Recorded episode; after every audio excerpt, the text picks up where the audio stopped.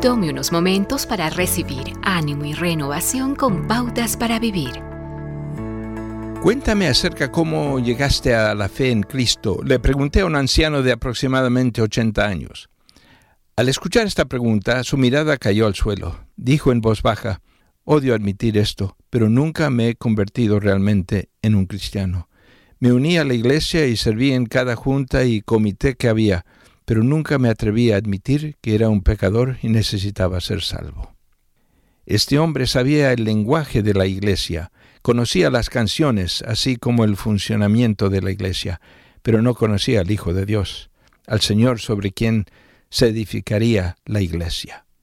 Si no quieres llegar al final de la vida habiendo escuchado de Jesucristo, pero sin conocerlo personalmente, entonces necesita aprender lo que debe hacer como para convertirse en hijo, hija de Dios y hacer los pases con Él.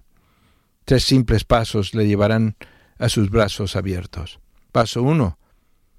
Admita que necesita ser salvo. Paso número dos.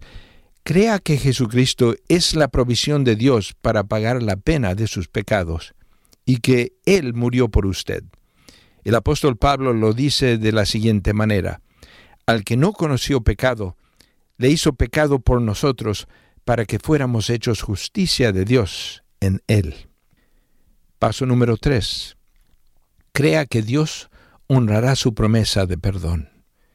Juan capítulo 1 versículo 12 dice, A todos lo que le recibieron, a los que creyeron en su nombre, le dio el derecho de convertirse en hijos de Dios. Asegúrese, amigo, de que no estar entre los que saben mucho sobre las iglesias, pero no conocen a quien dio inicio a la iglesia. Es Jesucristo en quien usted debe creer.